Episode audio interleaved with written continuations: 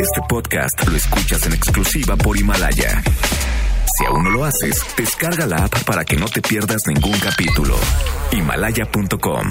MBS Noticias presenta a Víctor Sánchez Baños, el trasfondo de la política y los negocios. Comenzamos.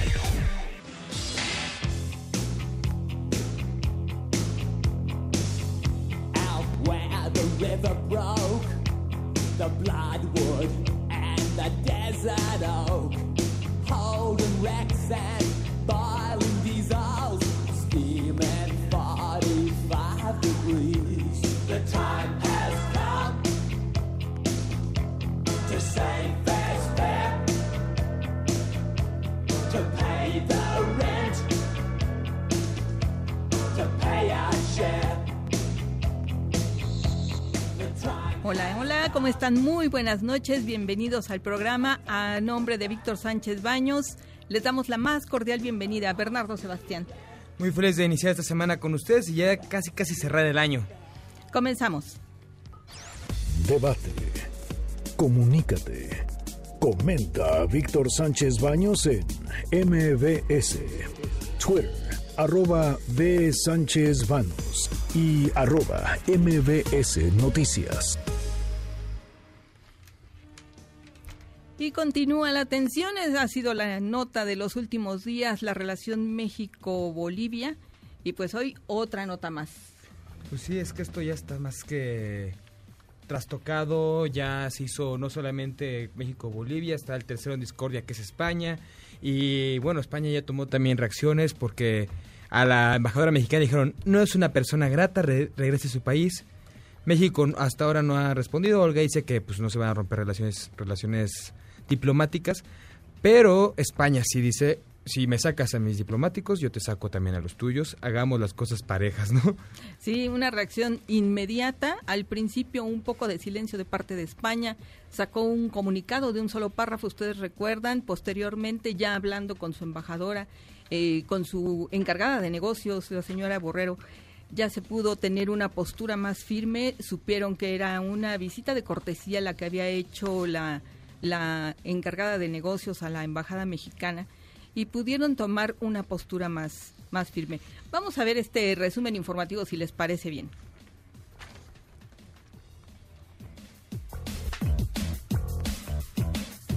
Relaciones México-Bolivia con alfileres.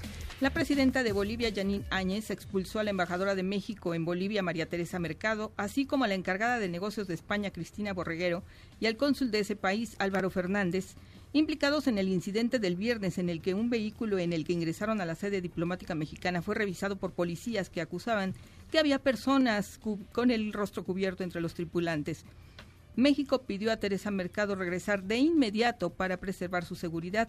En cambio, España respondió de inmediato con una medida similar para los representantes de Bolivia en Madrid. Fueron expulsados el encargado de negocios Luis Quispe Condori, el agregado militar Marcelo Vargas Barral y el policial Orso Fernando Oblitas. También rechazó cualquier injerencia de su país en la política interna de Bolivia. México dice, no se romperán relaciones diplomáticas con Bolivia. La secretaria de Gobernación Olga Sánchez Cordero reiteró que la tensión entre ambas naciones no motivará que México cierre su sede consular en La Paz y aseguró que el gobierno encabezado por Janine Áñez es considerado un gobierno de facto. Nosotros no, hasta ahorita la Secretaría de Relaciones Exteriores, hasta donde yo tengo conocimiento, no tiene la intención de romper relaciones diplomáticas con Bolivia y va a continuar su embajada en Bolivia. Solamente es la persona de la embajadora. Ricardo Monreal llama exceso la expulsión de diplomáticos. El presidente de la Junta de Coordinación Política del Senado dijo que la decisión de Bolivia carece de argumentos y responde al aislamiento internacional del gobierno de Áñez. Para Mario Delgado, la expulsión de los embajadores evidencia autoritarismo. El líder de la bancada de Morena en la Cámara de Diputados afirmó que esa acción pone en evidencia un gobierno ilegítimo y autoritario. En tanto, la vicepresidenta de la mesa directiva y diputada de Morena, Dolores Padierna, catalogó el suceso como una violación a las leyes internacionales y una represalia por haber, haber brindado asilo a Evo Morales. PAN asegura que la política exterior mexicana es improvisada e inconsistente. Marco Cortés, líder del PAN, dijo que el gobierno federal apuesta a defender a toda costa a Evo Morales. Nuevo encargado de negocios boliviano asegura que es un malentendido. Julio Aliaga La Irana afirma que el malentendido ha llevado a situaciones muy incómodas, pero también dijo estar seguro de que se encontrará una manera de salir de esta situación. Detienen a otros tres por el caso Levarón, uno de ellos, el director de Seguridad Pública de Llanos. La Fiscalía General de la República cumplimentó tres órdenes de aprehensión en contra de integrantes del grupo delictivo La Línea. Fidel N., apodado Chiquilín, Juan Carlos N., alias Paquetex, y Javier N. Cebollo o Cebollín ya se les vinculó a proceso por delincuencia organizada. Fidel N. es el jefe de la policía de Janos y, según las indagatorias, es un elemento activo de la línea y a través de su personal, que era la policía, brindaba seguridad al grupo delictivo. Se quedó corta la recaudación. Se había planteado obtener 3 billones 18 mil millones de pesos y se lograron 2 billones 921 mil millones de pesos, es decir, 97 mil 300 millones menos. De acuerdo con el reporte de Finanzas Públicas y la Deuda Pública noviembre de 2019, la Secretaría de Hacienda dice que la recaudación cayó en el impuesto al valor agregado y en el impuesto sobre la renta. Polemski advierte de divisiones en Morena. Aseguró que buscan crear otros partidos políticos utilizando el nombre del presidente Andrés Manuel López Obrador. Atrae Suprema Corte dos recursos de Obedrech. Son dos amparos que promovió la empresa contra la Ley Federal Anticorrupción, con los que busca revertir la inhabilitación por tres años que se le impuso por parte de la Secretaría de la Función Pública en abril pasado. Valida INAE acceso a expedientes clínicos. El Instituto Nacional de Transparencia, Acceso a la Información y Protección de Datos Personales determinó que es un derecho para las personas el acceso a sus expedientes clínicos en virtud de que contiene datos importantes de salud. Nuevo incidente en Mercado Abelardo L. Rodríguez. Esta tarde un cortocircuito en el tablero general de distribución del mercado en la alcaldía de Cuauhtémoc originó una fuerte movilización. Apenas el pasado 23 de diciembre en ese mismo mercado un incendio consumió tres locales. Además, la nave mayor de la Merced y el mercado de San Cosme han sufrido conflagraciones en la última semana. Sin avances en robo en Puebla. 16 moneda de oro y tres sables que fueron sustraídos del fuerte de Guadalupe en el Centro Cívico Centenario del 5 de mayo siguen sin pistas. Un grupo de encapuchados irrumpió en el lugar, lesionó en la cabeza al vigilante para luego consumar el atraco. El Instituto Nacional de Antropología e Historia ya realizó la denuncia ante la Fiscalía General de la República y exigió a las autoridades del Estado que se refuercen las medidas de seguridad. Pues este tipo de arte es muy cotizado en- a nivel mundial, incluso se hacen pedidos específicos. Es terrible que haya sucedido este, este robo. Exactamente, y llama mucho la atención lo que las cosas que se roban, porque muchas veces, como dices, son bajo pedido o caen en casas de subastas en los mercados negros. Y básicamente también en subastas normales, ya vemos lo que pasó en el año con las piezas olmecas también que se querían subastar y que el gobierno mexicano no pudo hacer nada para evitarlo. Sí, efectivamente, tienen que estar trabajando continuamente, eh, avisándose cuando hay algún extravío, alguna pieza que ha sido sustraída, para que las autoridades, la Interpol, etcétera, los gobiernos de otros países puedan trabajar y detener a personas que estuvieran vinculadas con este tipo de atracos, que ya los tienen también ubicados, hay, hay bandas que se dedican a esto a nivel internacional, y bueno, es un poco triste ver, sobre todo en, en Tlaxcala, ¿te acuerdas? Hubo una época en que, bueno, cada fin de año pasa esto en lugares en donde tienen muy poca vigilancia. Invariablemente ha sucedido en Tlaxcala, ha sucedido en Puebla, en, lugares, en pueblitos, en donde las autoridades relajan la, la vigilancia, pues porque tienen poco personal y entonces tienen que irse de vacaciones, entonces se queda una, dos personas o cierran, ¿no? O entre lo irónico, como lo ven cotidiano, le pierden el valor a, la- a lo que tienen y ya lo dejan de cuidar, descuidando su patrimonio y lo que es peor, su cultura, porque es lo que ellos los identifica, los representa.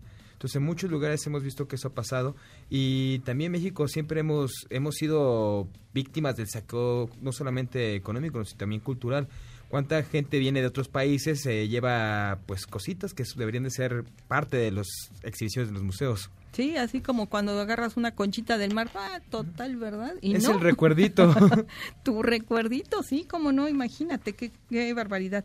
Y bueno, y, re- y regresando un poco al tema de España y, y como decías ya, el tercero en discordia, Bolivia va aumentando la tensión a nivel internacional porque eh, ya ha dicho que va a expulsar a los a cualquier persona que se encuentre en una situación en la que ellos sientan injerencia.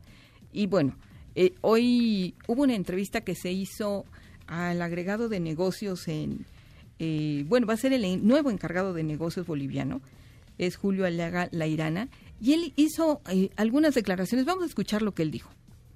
Yo me llamo Julio Aliaga Lairana, soy el ministro consejero en la embajada eh, y estoy en trámite para ser el encargado de negocios los próximos meses. Bueno, como es la diplomacia en todas partes del mundo, a pesar de que estamos viviendo un momento delicado en las relaciones entre mi país y, y México, estamos acá y vamos a seguir estando para tratar de encontrar un ágil camino de solución y entendimiento.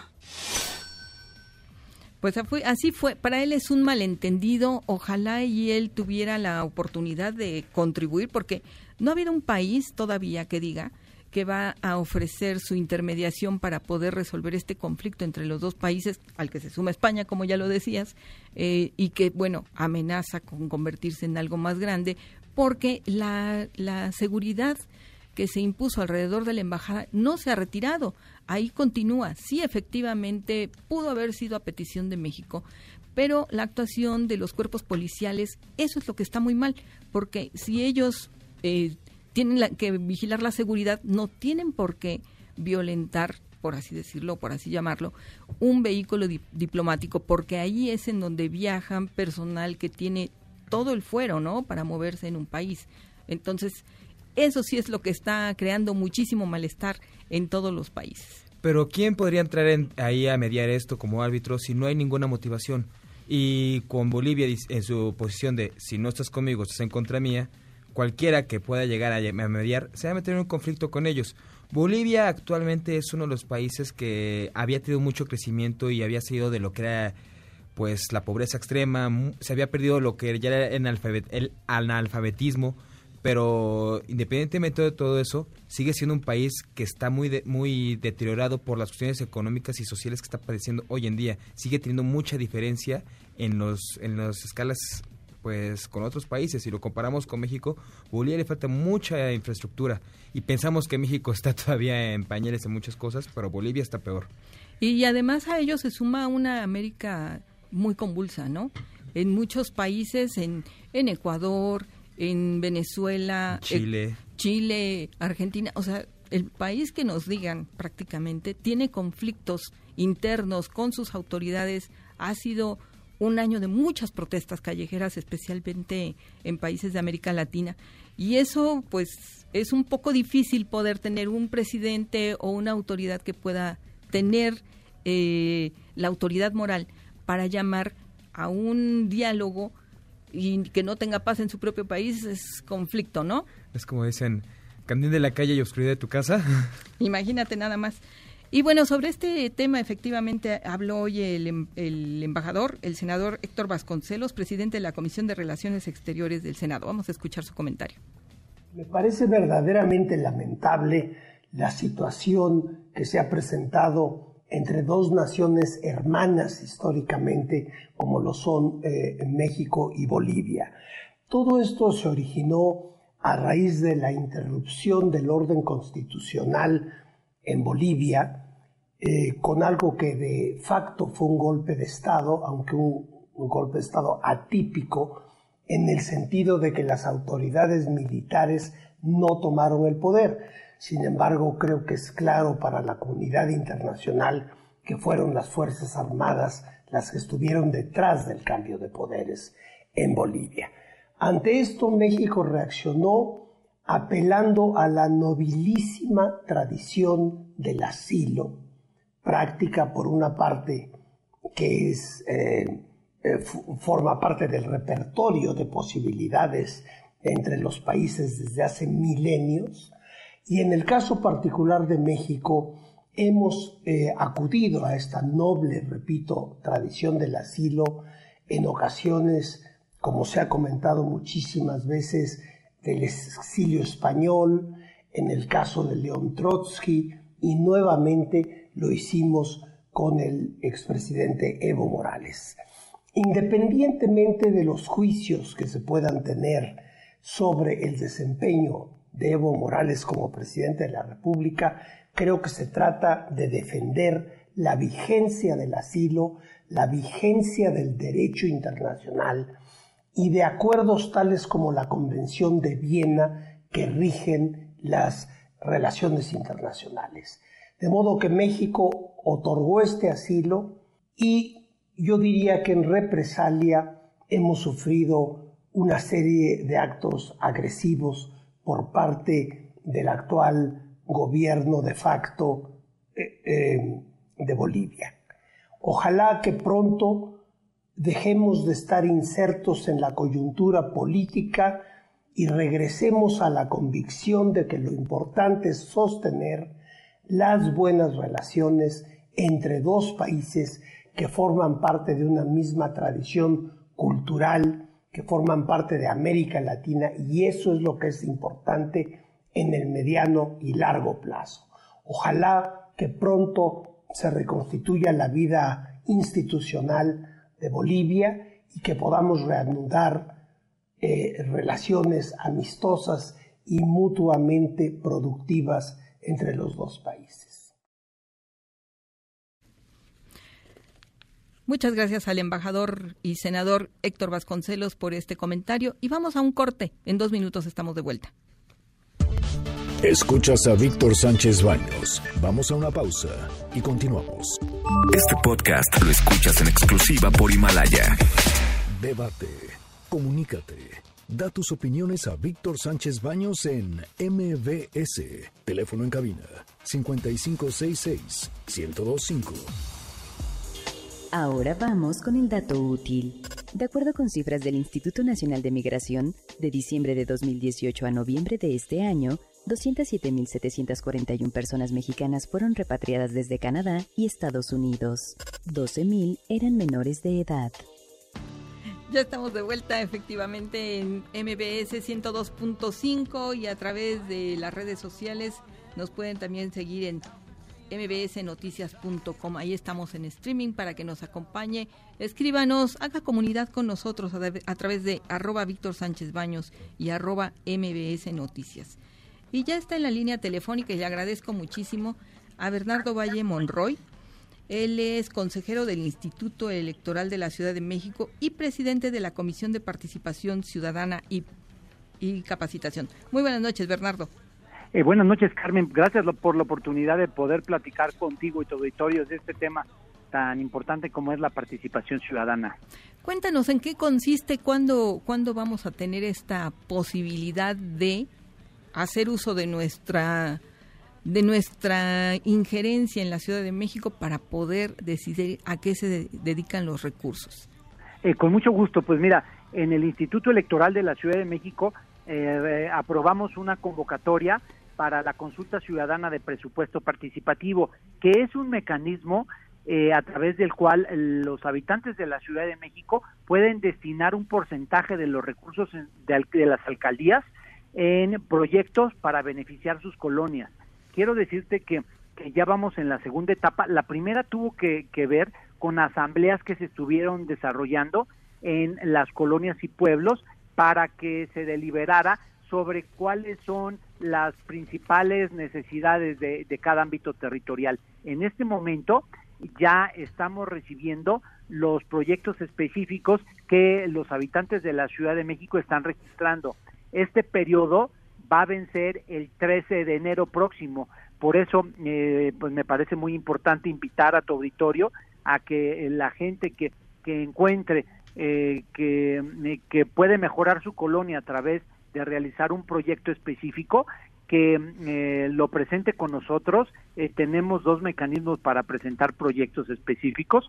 Uno puede ser a través de la plataforma digital que está en la página de internet del instituto o la otra acudir a nuestras oficinas desconcentradas del instituto. Mira, es muy fácil y tenemos un mecanismo a través del cual te va guiando paso a paso para que tú presentes tu, proyecto. Y los proyectos que, que, que se determinen viables tanto eh, técnicamente como financieramente van a ser votados el próximo 15 de marzo y el, el proyecto que gane va a ser ejecutado y pues se va a ver eh, materializado aquí en, en, en las colonias donde haya ganado el, el proyecto. Hola, ¿qué tal? Buenas noches, Bernardo. Eh, también habla Bernardo, aquí te tocayo. Qué gusto. Oye, mira, me llegan las siguientes dudas porque estamos hablando de dinero y como siempre hemos pensado, cuentas claras, amistades largas, ¿cómo blindarán este presupuesto de, pues, de la corrupción o de que vengan a, a- alguien proponga un proyecto y al final de cuentas no se haga? O sea, ¿cuáles son los criterios para que los proyectos puedan ser válidos? Y también hablaste de que serían votados. ¿Quién, quién va a votar por ellos? ¿Va a ser la población? ¿Va a ser un grupo de, de legisladores o va a llegar a la Asamblea Legislativa, bueno, en la Cámara ahora de Representantes de la Ciudad de México? ¿Cómo funcionaría?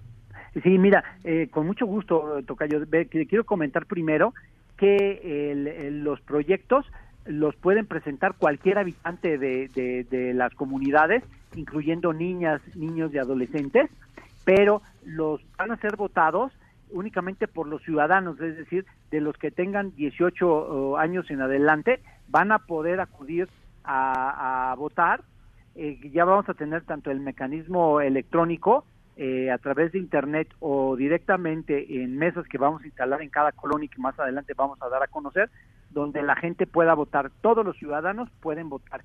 Y lo que dices tú es muy importante, el que los proyectos que primero se elijan, esos que se, tengan que ejecutar y que el dinero, o sea que es una buena cantidad, estamos hablando de que en las 1.815 colonias y pueblos se está destinando aproximadamente 1.480 millones de pesos. Por eso es fundamental que la gente participe y ahora, eh, de acuerdo al nuevo marco legal que tenemos, quienes van a ser responsables de que se ejecuten estos proyectos van a ser los propios vecinos electos en una asamblea eh, que eh, se van a elegir en un comité de ejecución que van a ser responsables de que esto se haga. Evidentemente eh, va a haber controles. Primero, en las colonias se va a elegir también un comité de supervisión que va a vigilar los trabajos que está haciendo este comité de ejecución y por supuesto van a intervenir las contralorías y el mismo Instituto Electoral de la Ciudad de México va a dar seguimiento puntual de las obras que se realicen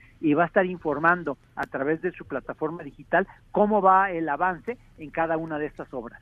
Oye, ¿y los montos? Porque puede que haya un proyecto que supere los montos o que sea un proyecto muy caro y que sea válido. Por ejemplo, no sé, un hospital o una cuestión de esa manera, ¿se generaría, se, produce, se llevaría a cabo? Eh, mira, los montos, quiero decirte que varía ya en cada colonia el monto porque una parte, la mitad del recurso es igualitario para todas las, las colonias de una alcaldía, pero el otro 50% se determina en base a índices de delincuencia, de inseguridad, de las características del pueblo original, la cantidad de gentes que vivan en la en la colonia.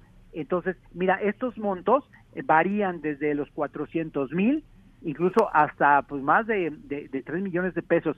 Eh, en la página de internet eh, que más adelante te voy a dar, ahí eh, todas las personas pueden acudir y revisar cuáles son sus montos para sus colonias y pueblos y verificar eh, eh, una vez que, que, tengan esta información qué proyectos se pudieran realizar que, que pueden ser de una variedad enorme, pueden ser desde recuperación de espacios, obras y servicios, infraestructura, eh, proyectos deportivos, culturales, eh, pues se han hecho eh, gimnasios, centros comunitarios, eh, proyectos eh, que tienen que ver con, con, con cuestiones ecológicas como es la recuperación de aguas pluviales, eh, en algunos han pu- propuesto Un traje a la medida, ¿no? Si nos hace falta un parque, pues yo quiero que sea el parque y convenzo a mis vecinos o hago consenso con ellos por lo menos para que participen y vean la importancia, ¿verdad? Exacto, Carmen. Mira, yo creo que, que, que son los, los, somos los vecinos que que vivimos en, en las diferentes colonias los que podemos detectar cuáles son las necesidades en nuestros territorios y en base, a ahí, en base a eso proponer las obras que creamos que van a beneficiarnos. Oye, Bernardo, ¿y estos, este, estos conceptos, estos proyectos pueden ser para concepto de inversión?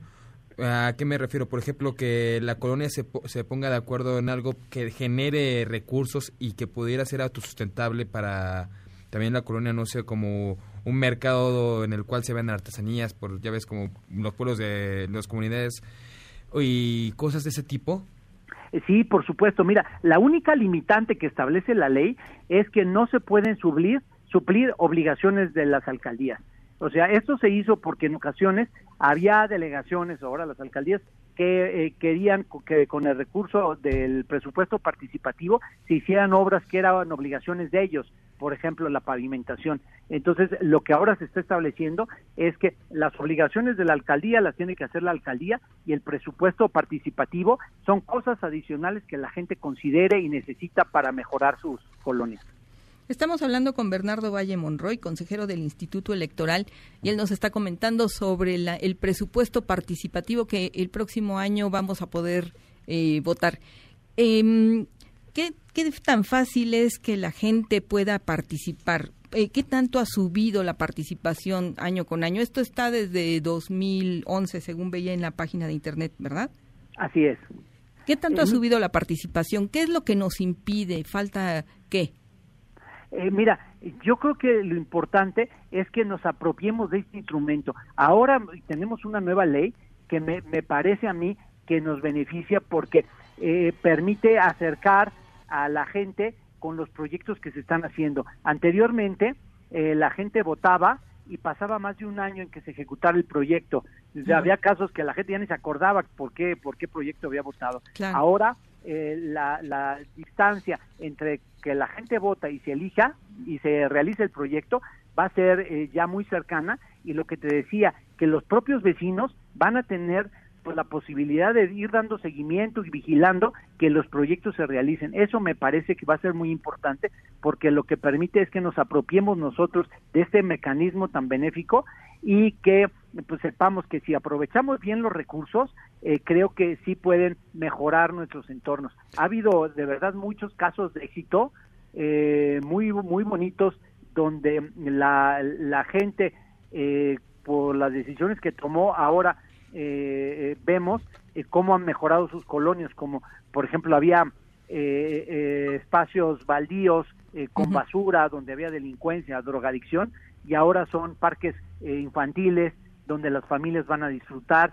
Entonces, de verdad que es un recurso que se puede muy bien aprovechar y que podemos nosotros eh, ver los beneficios de manera muy tangible. Oye, Bernardo, ya nada, así rápidamente.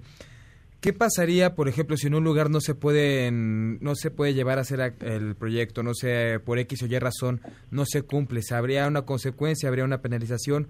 Y en caso de que no se usara todo el recurso, ¿se regresaría a la, a la federación a- o pues se acumularía para el siguiente año?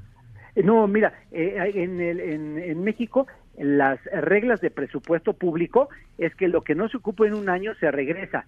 Por eso es muy importante que se presenten proyectos y se ejecuten en toda en la totalidad de colonias. Eh, por eso es que, que queremos invitar a toda la gente a que registre proyectos y que participe el 15 de marzo. Perfecto. ¿Y en dónde nos decías que se podían consultar en alguna página eh, electrónica más adelante? Eh, Sí, con mucho gusto. Mire, les doy la, la página del Instituto Electoral de la Ciudad de México, donde está la plataforma digital de participación ciudadana. Eh, es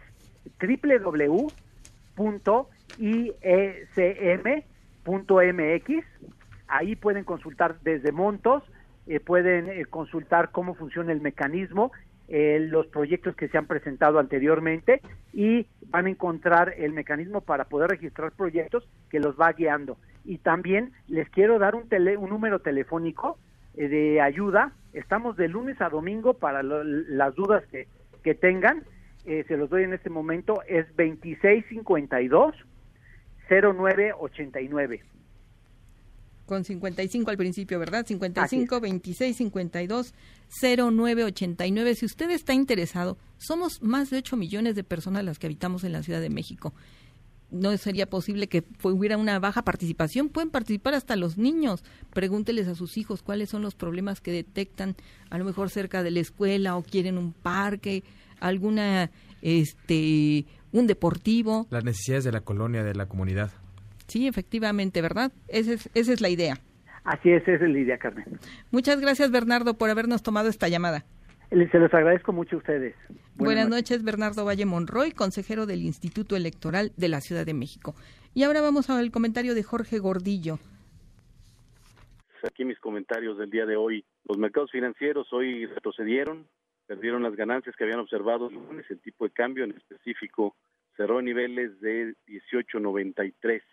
Recordamos el día alcanzó niveles bastante apreciados, eh, alcanzó por momentos los 18.82, muy, muy en línea con apreciación de las principales monedas en el mundo. Hoy la corrección es generalizada también en la mayoría de los países. El que tuvo una fortaleza especial fue el dólar con la mayoría de las monedas.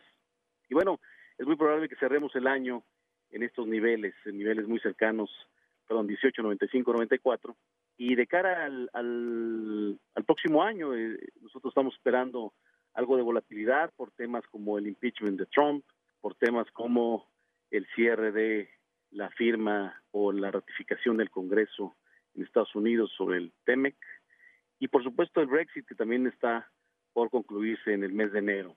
Además de la, a pesar de la volatilidad que esperamos, creemos que el peso se mantendrá fuerte. Lo que no creemos que vaya a suceder es que los indicadores económicos eh, muestren una reactivación rápida, seguirán enseñando niveles débiles. Observamos en los últimos días datos de la balanza comercial, exportaciones cayendo en términos anuales, importaciones también. Entonces, bueno, esos datos creemos que van a continuar por lo menos en los primeros tres meses del año. Y eh, atentos al cierre de, de lo que será todo lo que fue en 2019. Hasta aquí mis comentarios del día de hoy, Carmen. Buenas noches. Escuchas a Víctor Sánchez Baños. Vamos a una pausa y continuamos. Este podcast lo escuchas en exclusiva por Himalaya. Debate. Comunícate. Comenta a Víctor Sánchez Baños en MBS. Twitter, arroba B. Sánchez Baños y arroba MBS Noticias. Ya regresamos con el dato inútil. Las entidades con mayor número de personas repatriadas son Guerrero, Oaxaca, Michoacán, Guanajuato, Chiapas, Veracruz y Puebla.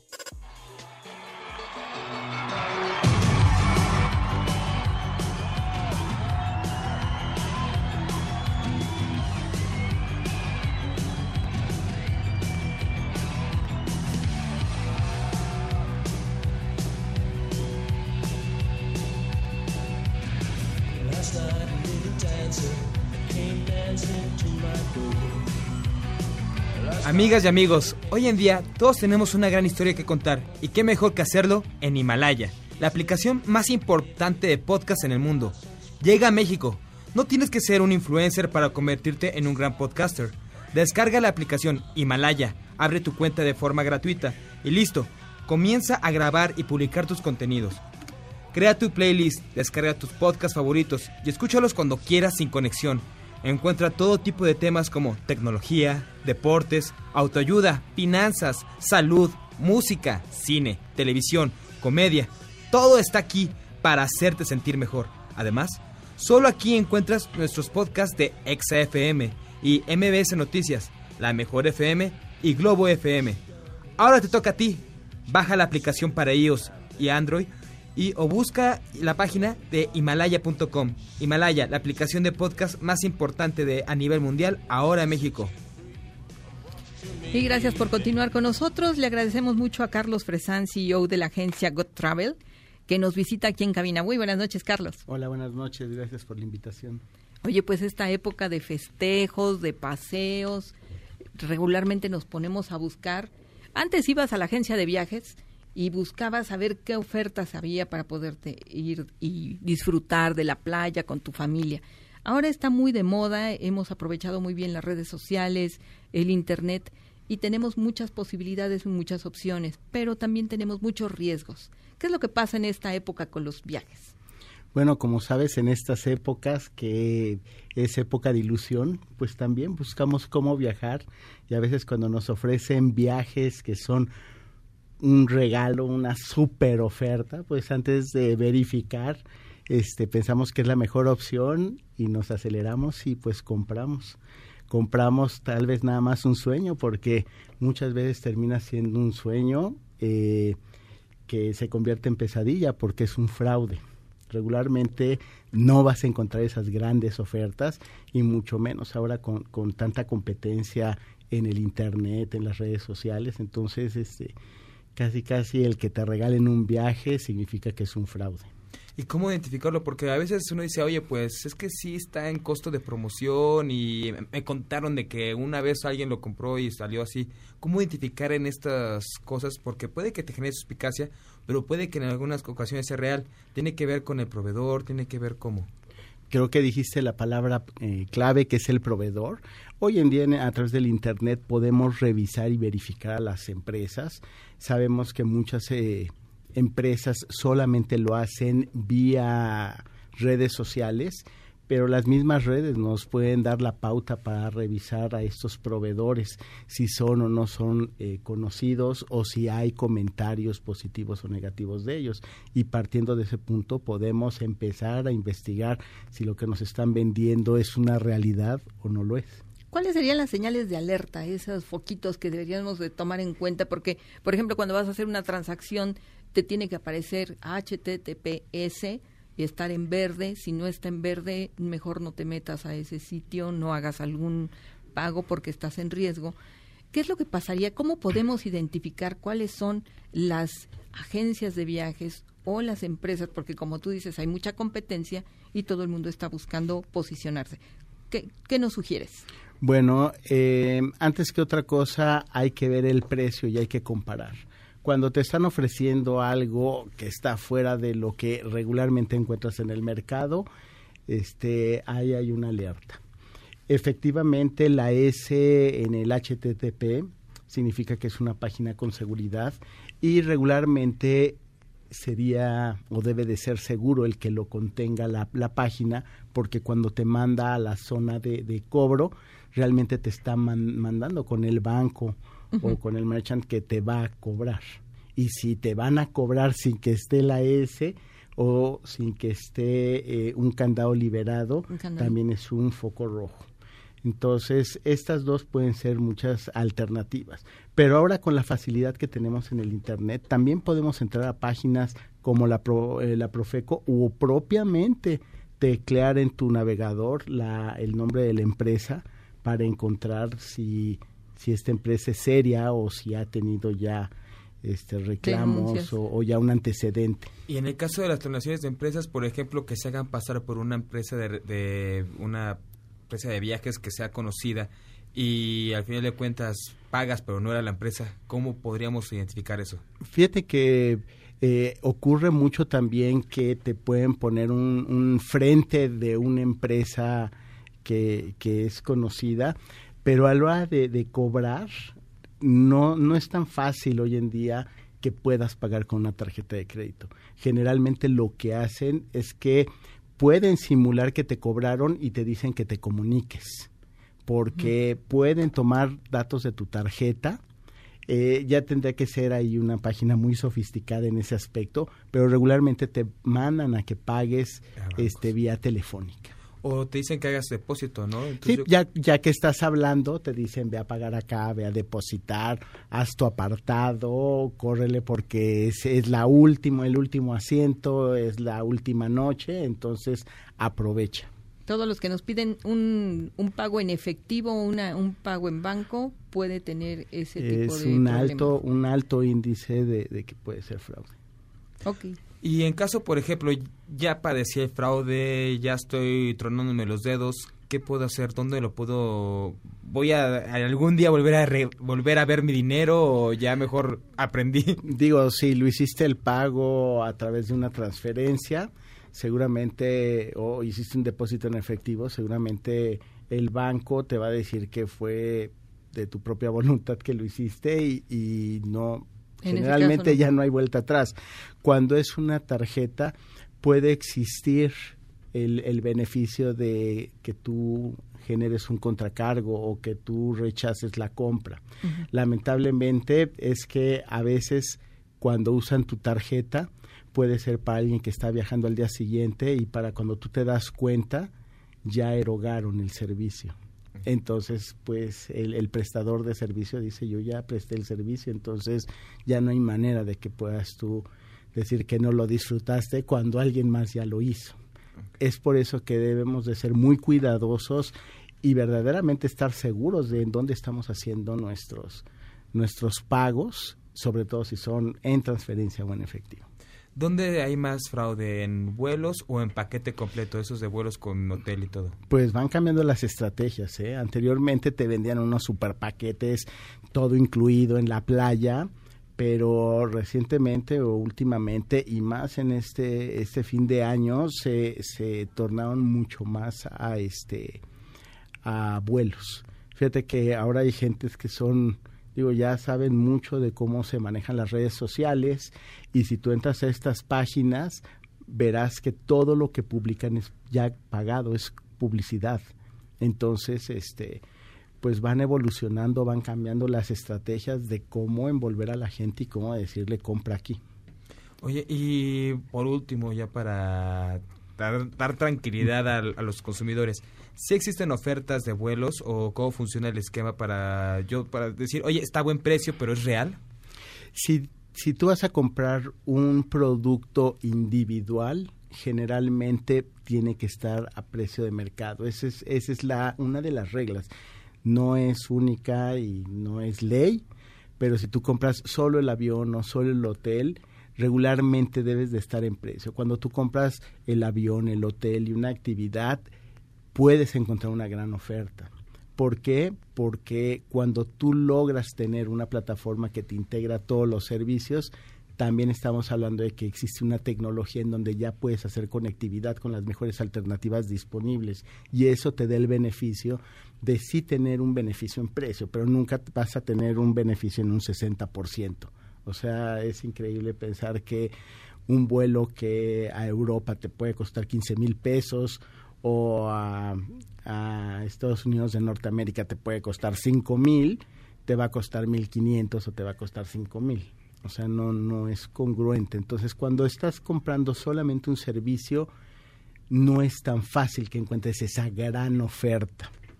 ¿no? Inclu inclusive a veces puede una línea aérea sí anunciar tenemos vuelos a este superprecio y pues sí, ese es el precio, más todos los impuestos ya se fue al doble. Entonces no es tan fácil que porque abriste tus redes sociales y encontraste un vuelo con el 60% de descuento, ya sea la gran oportunidad. Si a eso le sumas que tienes que hablar por teléfono o ya te empezaron a decir que aproveches la oportunidad y que deposites, pues ya, o sea, antes de dar el siguiente paso sí espero un momento y este y puedes investigar, digo, en línea puedes investigar en 15 segundos, en 30 segundos, ¿eh? No es que sea muy difícil de, de averiguarlo. Ok, pues es, es muy importante. Estamos a un clic de distancia de caer en una trampa y de perder mucho dinero, poco, lo que sea, pero es nuestro dinero. Así es que hay que cuidarlo. Carlos, te agradecemos muchísimo tu presencia en cabina esta noche. No, a usted les agradezco la invitación y un gusto haber estado aquí. Igualmente, muchas gracias. Vamos ahora al comentario de Fernando Gómez Suárez. surgen las amenazas de bomba en aviones de vuelos mexicanos. Algunos desequilibrados emiten falsas alertas justo cuando el tráfico vacacional está en auge.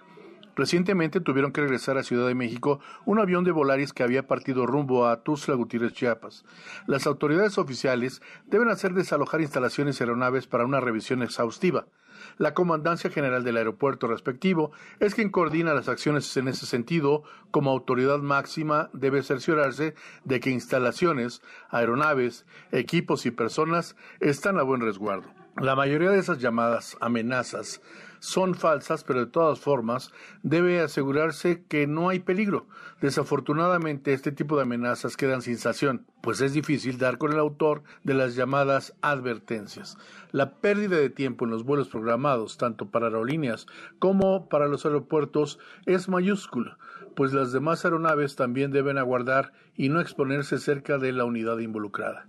Un vuelo demorado ocasiona al aeropuerto pérdidas por hora del orden de los 20 mil dólares. La aerolínea pierde una cantidad mayor, pues en un vuelo demorado pierde productividad del orden de los 40 mil dólares y así sumemos lo de los demás aerolíneas que se suman en un efecto dominó. El Congreso debería tomar cartas en el asunto. Los invito a hacer cuentas. Escuchas a Víctor Sánchez Baños. Vamos a una pausa y continuamos. Este podcast lo escuchas en exclusiva por Himalaya. Facebook, Instagram y LinkedIn. Víctor Sánchez Baños. Tu voz se escucha en la radio. Continuamos con el dato feo. De los más de 200.000 mexicanos repatriados, 95% solo cuentan con escolaridad básica, 7.54% apenas saben leer y escribir y 1.24% alcanzaron educación superior.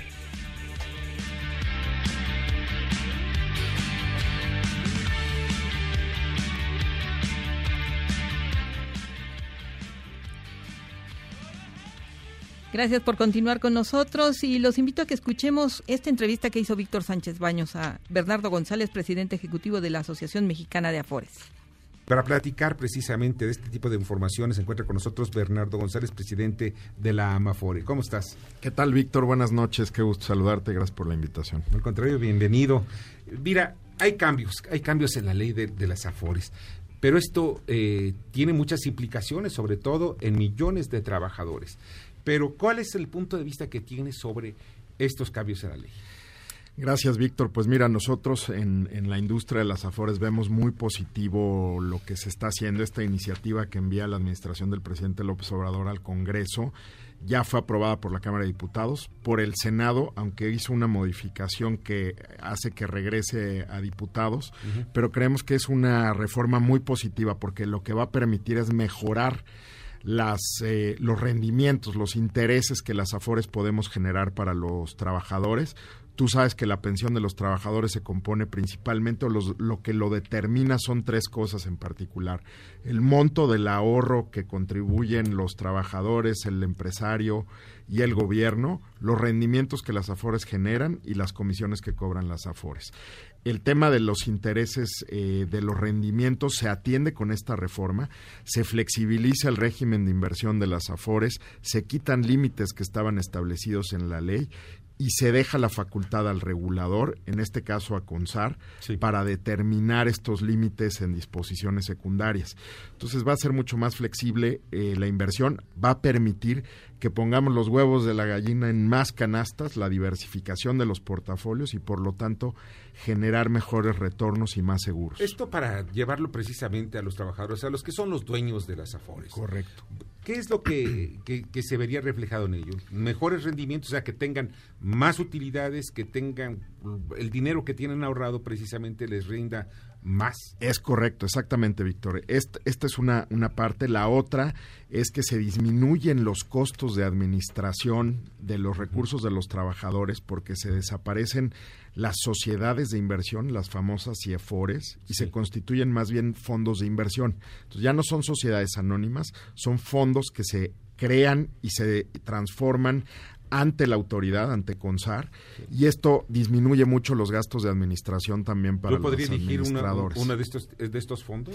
El, los trabajadores no van a escoger los fondos, lo que tú puedes escoger es la AFORE con la cual trabajas, la cual administra tus recursos. Y para eso hay 10 afores en el sistema en México. Uh -huh. Hay tanto afores privadas, eh, son nueve privadas, una con participación mayoritaria del gobierno y otra que es totalmente el gobierno, que es pensionista. Sí, Armando. Sí, bueno, eh, Bernardo, es, es, un placer tenerte aquí, pero a, a mí cuando escuché a Arturo Herrera hablar, el secretario de Hacienda, hablar sobre la necesidad de hacer un cambio en materia de pensiones, la verdad es que me alarmó un poco por el trabajo que han venido haciendo ustedes en las Afores. ¿Qué, ¿Qué, sintieron ustedes cuando de repente el secretario de dice, este esquema no está funcionando, tenemos un problema de pensiones? Eh, eso afecta sin duda alguna a las Afores. ¿Qué fue lo que pensó la, la Amafore en ese tema? No, mira, nosotros hemos venido diciendo también que, que gusto saludarte, Armando. eh, hemos venido diciendo que este sistema, el sistema de cuentas individuales, es el único que puede realmente garantizarle pensiones a los trabajadores mexicanos. Eh, Bueno, ellos piensan que no, es, es mi, mi duda. Eh, el tema es que el régimen que teníamos antes, el de reparto en el que trabajadores en activo mantenían con las contribuciones que hacían a los que ya están retirados, no es sostenible con la pirámide poblacional que tenemos. Cada vez vamos a tener menos eh, trabajadores activos sosteniendo a los jubilados y por lo tanto cada quien busca el retiro a través de las afores. Lo que ha dicho el secretario de Hacienda, al contrario, es que hay que fortalecer este régimen mejorando los parámetros, porque los parámetros son los que están, están mal armados. Oye, Bernardo. Bueno, Tocayo, técnicamente o qué es más eficiente, porque mucha, ven- muchas personas dicen, yo pues estoy dando para mi retiro y con un salario de 30 mil pesos me darían una pensión aproximadamente de 10 mil. Entonces, una Afore, si yo con mi salario de 30 mil empezara a invertir en Afore, ¿qué tanto me sería de diferencia con esta pensión? Mira, el, el- tema es que el, hoy la ley vigente lo que establece es que, por ejemplo, los trabajadores que estamos afiliados al Instituto Mexicano del Seguro Social, tenemos una contribución tripartita de 6.5% de nuestro salario. Eso es insuficiente. La Organización para la Cooperación y el Desarrollo Económico dice que un monto de ahorro obligatorio, mínimo indispensable, debería ser del 15% de tu sueldo. ¿Esto para qué? Para que cuando te retires tengas una pensión que equivalga al 70% de tu último sueldo.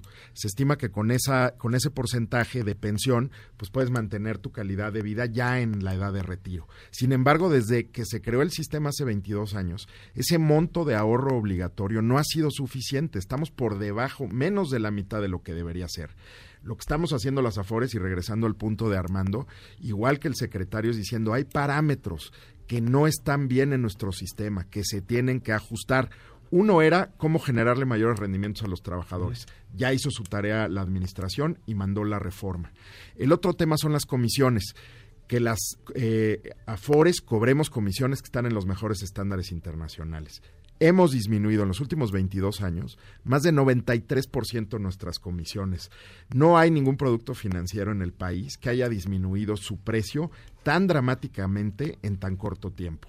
Pero no obstante eso nos comprometimos con el presidente a seguir mejorando esos precios y alcanzar los mejores estándares internacionales. Y cuanto a la transparencia, sobre todo la información, porque muchas veces la información que recibe el trabajador no, o el dueño de la, de la FORE, pues no es suficiente.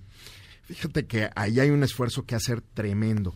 Algunos datos que dimos en nuestra reciente convención fue que 6 de cada 10 hombres en edades de entre 18 y 40 años y 7 de cada 10 mujeres piensan que sus hijos los van a mantener en el retiro. Es un dato tremendo, Víctor, porque precisamente tenemos que dar más información a la gente de que cada quien tenemos que hacernos cargo de nuestro retiro, no ser una carga ni para nuestros hijos ni para la familia, y este dato es, es importantísimo. Estamos trabajando precisamente con nuevas herramientas como economía del comportamiento para ayudar a la gente a entender mejor eh, el tema del retiro y por otra parte, cómo podemos ayudar a, a que conozcan mejor el funcionamiento de las AFORES. Hay muchos mitos y, y hay mucha desinformación al respecto y es nuestra tarea trabajar en ello. Oye, Bernardo, pues de verdad no sabes cuánto te agradezco que hayas estado con nosotros. Fue muy, muy ilustrativa toda la información que nos das. Es importantísimo conocer y que, se- que el trabajador se informe, vaya con su Afore, la empresa que le está administrando su Afore, y pregunte. Se vale preguntar, ¿no? Por supuesto, claro que se vale y estamos a, disposición de ustedes. Próximamente nos van a ver muy cerca en los estados difundiendo toda esta información y, y haciendo más claro el- la labor de las AFORES con los trabajadores. Sensacional, Bernardo. Gracias, Víctor. Te agradezco muchísimo. Buenas noches. Bernardo González, presidente de la Amafore. Pues esta interesantísima entrevista que pudimos escuchar en su momento y que por eso la estamos retomando en esta noche. Y bueno, tenemos algunas cosas importantes todavía que comentarles. Mañana tomen sus precauciones porque mañana va a empezar desde muy temprano a las 6 de la tarde en la Glorieta de La Palma. Van a estar Los Ángeles Azules y la Sonora Dinamita en Paseo de la Reforma para la fiesta de fin de año que promete, ¿verdad?, estar súper archi recontra movida. Pues bueno, también mañana tengan sus precauciones porque como de costumbre se hacen el caos de fin de año, también están los que empiezan a salir desde temprano, así que manejen con precaución. Y esperamos también mañana podernos escuchar aquí con ustedes, poder comentarles y seguir festejando pues este fin de año que tan agradable nos ha sido y tan especial a muchos otros y que ha dado mucho de qué hablar afortunadamente. Y mañana los esperamos entonces a las 9 de la noche. Recuerden que el miércoles no hay programas, es buena música la que podrá usted disfrutar a través de MBS y los esperamos el jueves nuevamente a las 9 de la noche. A nombre de Víctor Sánchez Baños, de Jorge Romero en la producción, Michael Amador en los controles, Fernando Moctezuma en las redes sociales, Bernardo Sebastián. Me despido con mucho gusto, pasen una magnífica noche. Les deseamos que descansen. Hasta mañana.